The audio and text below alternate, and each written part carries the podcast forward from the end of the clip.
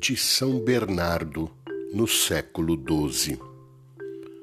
São três as razões de fluírem em tua boca a sabedoria e a prudência.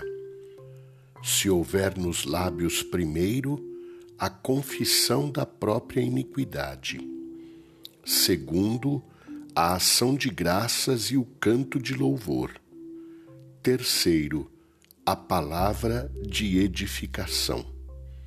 De fato, começando a falar, a pessoa justa se acusa. Depois, engrandece ao Senhor.